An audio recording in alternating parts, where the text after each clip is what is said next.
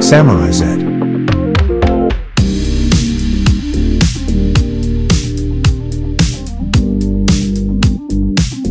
この間、会社の後輩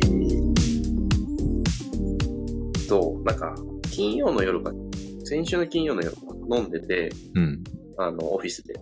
で、たまたま、まあ、全然話したことない4月入社の子だったんだけど、話してて、まず旅の話から始まったのかな。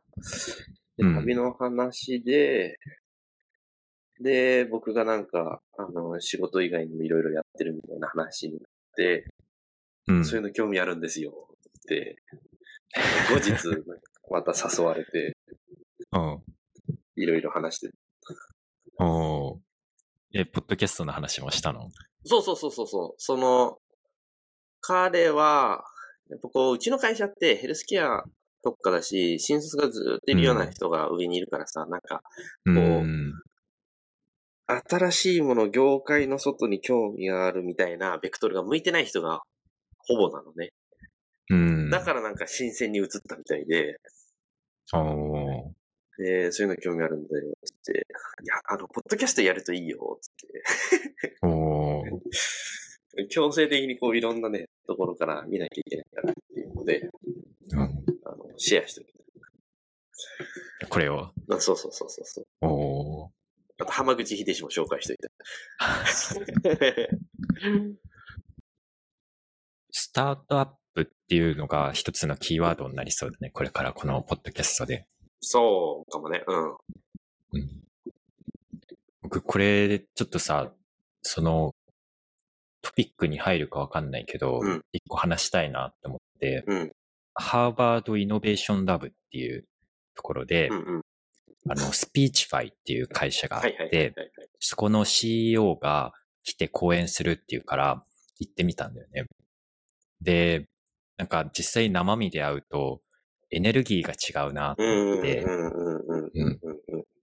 なんか僕たちがベロイトに入学してうん。最初の学期、あるいは最初の1年間とかって食堂に行ってさ、もう初めて会うような人と、うん。今日は誰に会えるのかなどんな話できるのかなってすごいワクワクして、コモンズ食堂に行った記憶覚えてる感覚、ワクワクする感覚。あるいはその最初の2、3週間、ウォールに行くとさ、うん。ウォールっていうその。大学の中の広場に行くと、なんかみんながこうたむろしてて。で、知らない人でもこう自己紹介し合って、うんうんうん。で、どこから来たの？何勉強するの？どんな風な将来考えてるの？ってこう話してワクワクした記憶があると思うんだけど、はいはい。あの感覚を10年経っても持ち続けて、うん。で、今会社会社を経営して、で、 Speechify っていう、ある程度有名な会社なんだと思うんだけど、うんうん。を作り上げたその CEO の人の話で、うんうんうんうん。久々になんか興奮して。うん。で、 Speechify ってそもそもユースケ聞いたことある？この間リンク送ってもらって、チラッと見たけど、うん。どういう会社なんなんだっけ？サービスとしては Chrome extension とか、あるいはスマホのアプリで、えっと、テキストを読み上げてくれる、 text to speech っていう技術を使った会社で、で、えっと、この CEO のクリフ・ワイツマンっていう、発音合ってるかな？クリフっていう人が、自身もこの文字を読むのがすごく苦手で、うん一個一個読んでいくと、あの、すごい時間がかかっちゃう。あるいは文字もあんまり書けないっていう、そういうなんかこう、発達障害とまではいかないけど、そういう特性を持った人で、で、その自分のために、えっと、PDF なり、あるいは本なりをこう読み上げてくれるアプリがあったらいいなって思って自分で作った人、はいはいはい。うん。で、この CEO 自身は、フォーブスの30 under 30っていうカテゴリーで、あの、取り上げられたりもしていて、注目されてる人で、はいはい。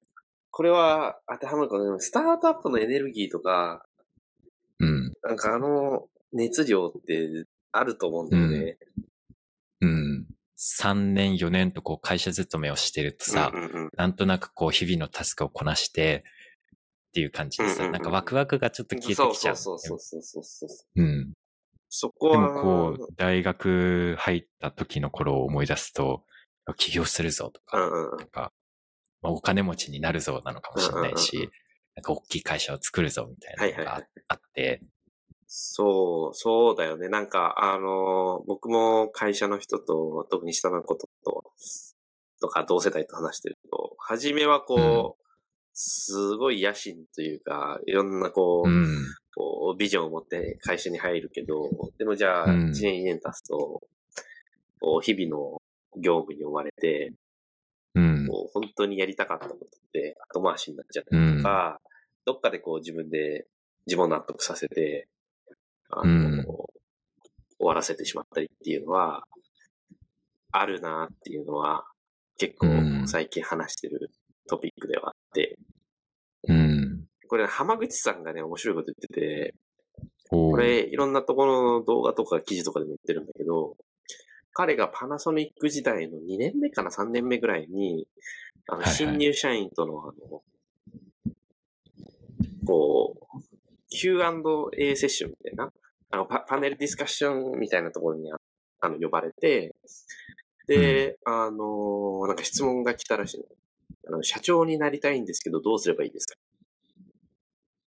パナソニックの社長になりたい。そうそうそうそうそうそうそう。で、えー、2年目の、はいはいはい、2年目3年目の浜口さんに質問が飛んできて、うん、いや、あの、スコープ、そう、その、日々の、業務に、まあ、みんなそう思って入ってくるけど、実際入ってみると、日々の業務に呼ばれて、まあ、そんなところではなくなるという話で、で、あの、その子が分かりましたって言うと、それからいやいやいや、分かってないだろうと。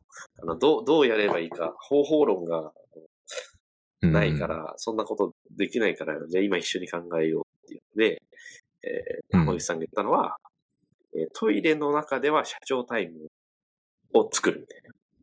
トイレの、トイレの中では？そう、トイレの、えー台を、台の方をしてるときは、便座に座ってるので、えーその時はもう、僕がパナソニックの社長だったらどうするみたいな、うん。いうのを考えると。考える癖をつける。で、それが1日2回ぐらいあると。で、そんなに、うんじゃあ、あの、何？時間的には長くないかもしれないけど、その習慣として継続できる。うんから、その社長の視点で常にこう考えてれば、実は、あの、それをね、あの、習慣して継続して、その視点を持ち続ければ、社長になれるんじゃないか、みたいな話をしてたっていうのを今ちょっと聞いてて思い出して。意外と、そこをどう、個人の中で、モチベーションって言ったらあれだけど、その、自分の原点を持っとくかっていうのはうん難しいところだよね。うん。確かに、ちょっとずつこう、じ考える時間、立ち戻る時間を毎日うん。持っておくっていうのはすごい解決策の一つだようんうんうん。だから後輩に、あの僕会社で浮いてるんだけど、こんなんだから。うん。よく、よくこの会社でなんか、そんな状態でまだ生きろ生き残れてますね、みたいな。ああ。ままだこう、何、何、怪我されてないじゃないけど、うん。ピュアなままでいられますね。褒められた。確かに、確かに言われてみればそうだよね、ゆうすけね。今何年目だっけ、会社で？まあ、もう三2年以上経つよ3ね。年目だね。うん。3年目で、もう95%とかの従業員の人はさ、同じような、こう、惰性でっていうとあれだけど。もう本当に大多数の人が抱えるこのモチベーションどうするかとか、人生の長期的な視点をこうなくしてしまう問題うんであると思っててうん、その解決策はどうするのかっていう。うん。そうでね、僕ね、うん振り返ると1年目そんな感じだったんだよね。おお1年目でその問題にぶち当たったの。ぶち当たったっていうか、1年目は何も考えてなさすぎた。振り返ると。2年目で、なんか、うんその、下の入ってきたことを話してて、あな、うな、何したいの？みたいな聞かれて、あ、これじゃやばいって思って、これじゃあ浜口さんと仕事ができないってなって、うん。そこからなんか、火がついた感じかな。もう元に戻った感じ。僕と逆だね。なんか、そうそう。僕はなんかむしろ1年目めちゃめちゃやる気あって、はいはいはい。仕事の勉強もしたし、なんか、仕事終わってからもいろいろ勉強したりとかだったけど、うんうんうんうん2年目、3年目ってこう、だんだんこうエネルギーが、ろうそくの火が消えかかった感じがあって、うん。で、大学院ってこう、そう、おやばいやばいと思って、このまた空気を火にはい送って、ちょっとずつこう火を大きくしようとしてっていう感じなんだけど、うん。振り返って思うのは、良かったなと思うのは、そのやりたいっていうこのビジョンに対して、その方向に向かってる何かをやり続ける。だから例えば、本業の仕事がそこに向かってたら別に問題ないし、うんで、。それでダメ、それが、うん、全然別の方向向いてたら、いろいろ、いなんか、多分やり出すんだよね、みんな。こう、あの、メメルカリで、こう、売ってお金を儲けようとかさ、なんか、こう、わかんないけど、はうん始めるわけじゃん。でも、そ、それが自分のビジョンの方向を向いてないと、ダメな気がして、うん。いろいろやるのは、いろいろやるのはいいけど、で例えばなんか本を読むとか、うん。なんだろうな、なんか、講演会聞きに行くとかあれだけど、うん。それがこう、自分のビジョンにつながってるっていう、ちゃんと信じること、うん信じることだし、このビジョンの方を向いてる行動を選択し続ける。戦略的に生きていかないと意外といけないのかもしれない。忘れがちだもんね、その、どっちを向いていたか。うん。あとはあれですね。森尾ルーティンの動画を見てください。あれ結構大きいと思毎週、う。毎週うも。ん。あれは全社会人が見た方がいいと思う。実は、あの、僕の会社の、あの、同じオフィスに森吉が入居しまして。おあの、コー、コーワーキングオフィスに入りましたって言ってた YouTube のあれあ、そうなのあの、ユースケの、うん。確かに虎ノ門だもんね。虎ノ門で、あの、実は、うん。た、たまにそのコアワーキングスペースでイベントあるとか言ってたりするんだけど。うん。え、本人見かけたりとか。いや、あの、顔わかんないか。いや、あのね、LinkedIn で探すと顔は出てくるんだけど、うん。まあ服装とかでももうわかるじゃん。時計を、はいはいはいみんなの時計を見て、森尾の時計だってさ 探して探してるの。そう、僕ね、ずーっとね、ここ2週間ぐらいね、あの、怪しいよ、その、エントランスでキョロキョロしてる。エレベーター前でキョロキョロしてる。うん。それつぶや、つぶやいてみる？ちょっとラブコールを森尾さんにちょっ。とね、森尾さんに、うん。あの、見つけようとミッションを僕はちょっと待ってるので。だから最近、だからそういう理由でオフィスに行ってる。あ、それをモチベーションに。そうそうそうそうそうそう、オフィスに行くモチベーションは、森尾を探せ。ここだけなんかこうクリップにしてさ、なんか流そう。ハッシュタグ森尾を探せ。ハッシュタグ森尾を探せ。うん。あと、あの、秋代ブログとかもだんだん虎ノ門の方に進出してくるらしくて、うん。秋代ブログと森尾ルーティンは別人なの？別人別人。あの、大学は同じなんだよね。二人とも神戸大学。うん。だから、あ、そうなんだ。二人繋がってはいる。あの、ルーティン動画の元祖みたいのは、秋代ブログだったの。うんうんで。秋代ブログの影響を得得て始まったのが、受けて始めたのが、えっ、と、森尾ルーティン。あ、そうなんだ。ルーティン系二代目かな。そそれで言うと。おーやるんですけど、秋吉も神谷町の w e ウィー、ウィー、ウィーワークに移転するらしくて、うん。今、虎ノ門神谷町あたりがすごくホットです。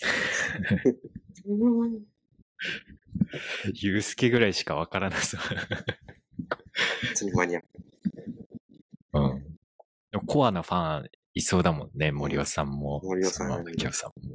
うんなんか、その、さっき言おうとしたんだけど、その会社とか仕事をずっと続けてると、モチベーションがなくなっちゃうとか、うんうん。なんか長期的な目標を失ってしまうみたいなエネルギーがっていう、なくなってしまうっていうところで、その、さっきの Speechify のクリフっていう CEO のうんことで一つ気づいたのが、なんか、コミュニケーション能力がうんめちゃめちゃダントツに高い CEO だな。うんうんうんうんうん。CEO っていうか、まあ人としてもめちゃめちゃずば抜けてて、で、彼 YouTube チャンネルも持ってて、自分のその、て人生哲学みたいなのも投稿してるんだけど、そこで、その、ひ一つあったのが、えっと、彼が大学にいた時に、うん。その、知らない人にどんどん声をかけるっていううん。のを一つこう目標として、で、はい実際にや継続したらしくて。さっきのその、ベロイトのその知らない人で食堂で話をかけるっていうのを最初の1、2ヶ月だけじゃなくて2年間やり続けた。っていう。うんうんうんうん。があってで、食堂に行くと、プレートを取って自分の食食べ物を取って、うん知らない人が6人、7人ぐらいいるところに行って、うんここ座ってもいい？僕の名前はクリフって言って、で、全員とこう話す。うんで、食べ終わったらありがとうって言って、別のプレートを持って、で、2皿目をまた別のグループの人のうんところに行ってはじめましてって言って、そこの6人と話すって言って、で、彼、ブラウン大学出身なんだけど、一学年何人いるかわかんないけど、でも、7、80%ぐらいの人と、2年後には一学年の人とはもう全員知り合いになってたっていうふうに言ってて、で、なんか、すべての人に尊敬できるところがあるから、それをこう学びに行くんだって。で、話し、話す一人一人が自分を面白い人にしてくれるから、そう、どんどんこう話をして、で、それを元に知識を吸収するんだっていうふうに言ってて、で、実際その講演に行くと、その彼の取り巻きっていうとこう言葉悪いけど、会社で働いている人であったり、うんうん。その Speechify で働いてないんだけど、たまたま会ったから、今、ルームメイトでルームシェアしてるみたいな、そういうこう人たちが、講演をこう助けて、こうカメラでなんかレコードしてたりとか、うんなんかこう、いろんな椅子を揃えたりとかってめちゃめちゃ活気があって和気あいあいとしてたんだけど、なんかその新しい人と会うで話をするっていうのが、意外とそのエネルギーとかモチベーションに。つながってるなっていうのがあって、やっぱり会社で2、3年仕事してると新しい人と話すタイミングって失われていくから、うんうんうん。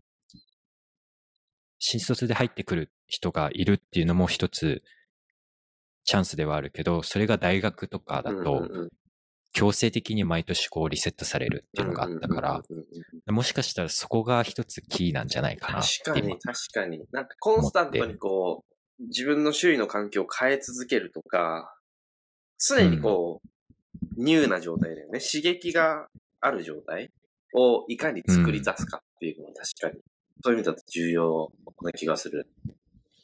うん。そこ、でもそこはなんか、あの、最近、練習だなと思ってて、僕そういう、なんか人に話しかけるとか、超だ、そうかな。うすげえもうだダメなの。なんかパーティーとか行くと、あの、うん隅の方でコソコソしてるんだけど、うん。でも、なんかその、事業を立ち上げようとか、するとなると、嫌顔でもさ、話しかけなきゃいけないし、うん。あの、うん宣伝しなきゃいけないし、っていうのがあって、この間こうあるイベントに、あの、ヘルスケア系の勉強会で、で、えーそこの交流会みたいなのがあるわけよ。うん。でも、もうもじもじしててもしょうがないから、こう一件うん二件三件とこういろいろ名刺交換をするんだけど、うんだんだんね、あ、こういう感じでやればいいのかとか、こういう話し方をする、あの、こういう感じでこうアプローチすればいいのかみたいなのが、だんだんこう、一個やるにつれてこう、だんだん分かってくる。うん。ので、うん。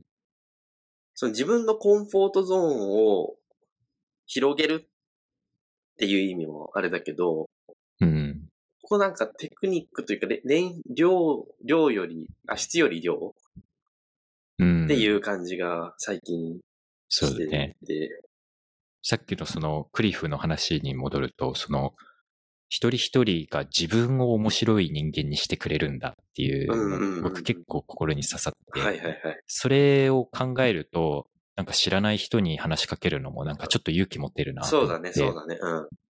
うん。もしかしたらこの人と会話うまくいかないかもしんないけど、うんうんうん。なんかそれも後で話のネタにできるや。うんうんうんうんかこのクリフっていう CEO でさえも2年間新しい人に話し続けて、今の立場にいるっていう人だから、うん。逆に2年間続けるだけでそこまでいけるんだったらって思うと、うん。それこそ周平さんなんてさ、新しく新学期始まって、いろんな人が学年に溢れるわけだから、うん。チャンスがゴロゴロゴロゴロ転がってそうだけチャンス転がってると思う。ちょっとこの新しいマインドセットでど。うん。どう開けていくかなとうん思って、うん。あと今回初めてそのハーバードのイノベーションラブって初めて行って、うんうん。なんか一応公開されてるみたいなんだよね。なんか多分そこで作業とかしてても。何も言われなさそうだから。で、なんか一個アイディアを思いついて、自分でもちょっとビジネスでやってみたいなとお。いいですね。それあはの、どういう、どういう？なんか、まあアイディアだけは全然いいんだけど、うん僕スライド、プレゼン結構好きなんだけど、うんスライドに凝っちゃうタイプなんで、僕って。で、なんか本当に2、30分ぐらいの簡単なやつなんだけど、それにもうなんか1週間かけちゃいましたみたいなこと結構ザラにあって、うんそれを AI で生成してくれたら。いいんじゃないかなと思って。なんか、例えば、えっと、こういう学術論文がありますっていううん学術論文を投げたら、自動的にこのアウトラインを生成してくれて。そのアウトラインに合うえースライドを勝手に生成して。グラフも勝手にこう作ってくれてみたいなのがあると、これは大学の中でもそうだし、ビジネスの領域でも結構ニーズあるんじゃないかなと思って、そうね。うん、僕の前職でもなんか、広報のためだけの、社内広報のためだけのプレゼンっていうのが結構あって、その、マネージメント層に、あの、何、アピールのためにこれをや、プレゼンしてくださいみたいなのが結構あるんだけど、なんか生産性がないのに、なんか、やたら労働時間をかけちゃうみたいなのがあるから、なんかに、そういう意味でも、なんか、金銭的な、あの、需要みたいなのも隠れてるんじゃないかなと思って、うん具体的にじゃあどういうふうにそれを技術的にあの達成するのかっていうのは詰めていかないといけないんだけど、うんうんうんうんうん。オープン AI とマイクロソフトが攻めてくる領域だよね。というかもう攻めてるじゃない？攻めてるのかな？あの、パワポにもう搭載されてるのかな？あの、されてないのかわかんないけど、あの、そういうのが出てくるから、そうだよね。だから議事録から、そうあの、スライド作成ぐらいまでは、多分できるはず。うん今の技術。確かに言われてみるとそうだな。そう、なのでちょっとそこを調べないといけないんだけそうど。意外と論文からもできるんじゃない、なんか、うん。論文読み込ませることはできる。あの PDF 読ませることはできるし、うん。このスライドのデザインのバランスを良くするみたいなのもなんかできそうだし、そうだね、そうだね。うん。ちょっとやってみようかな。そうねそうね。まあ一旦やってみて。うん。もう一個なんか、これ、あの、完全にトピックの突出っていうかこう、うん。ランダムな感じで申し訳ないんだけど、はいはい。一回、大学の価値って何っていう質問をユースケにした、数週間ぐ前ぐらいにしたんだけど。ボストンに日本から高校生、高校3年生の人が。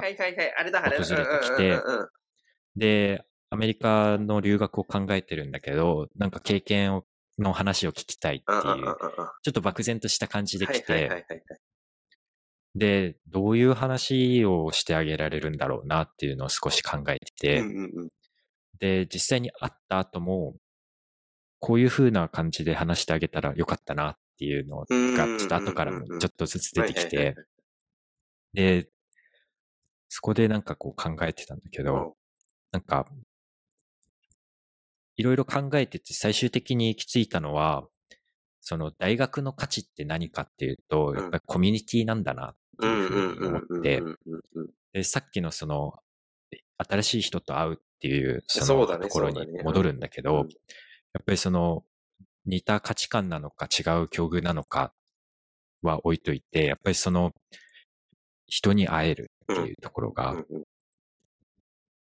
それがもしかしたら唯一の大学の価値なのかもしれないなと思って、授業とか、もちろんその先生に質問ができる環境っていうのもうんそうなんだけど、それ以上になんか同じ境遇の生徒、あるいは全然ち知らない国から来た生徒がどこに向かってるのかであったりとか、で、そのボストンに来てくれた高校生は、えっと、将来起業をしたいっていうふうに言っていて、で、コンピューターサイエンスを勉強したい。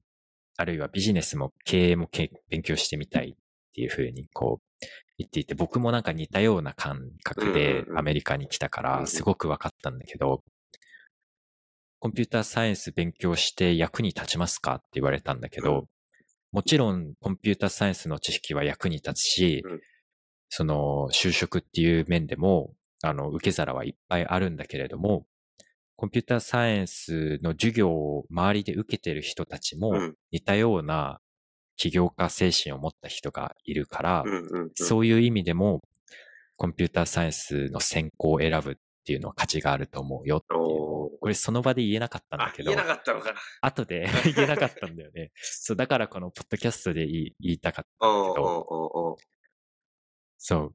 だからその、専攻っていう意味でなんか興味のある、同じ興味を持った人たちが周りにいてっていう環境は、その授業料を払ってでも行く価値はあるとうん思うし、うん。なんかほ、そうだよね。なんか本当の学びってどこで起こるかっていうと、多分授業内ではないような気がうん。する。授業はあくまでこう、一つの触媒としての働きであって、本当の学びって多分教室の外で起こると僕は思うんだよね。うん。なので確かにそういった意味だと、今言ったように、そのコンピューターサイエンスだってこう、同じようなビジョンを持ってる人と繋がることができるっていうのは、確かに大学の一つの大きな価値なのかもしれない。だから MBA とかみんな行くのもそうだよ、結局。そうだね。みんななんでハーバードビジネススクールに行きたいかっていう、そこだよね。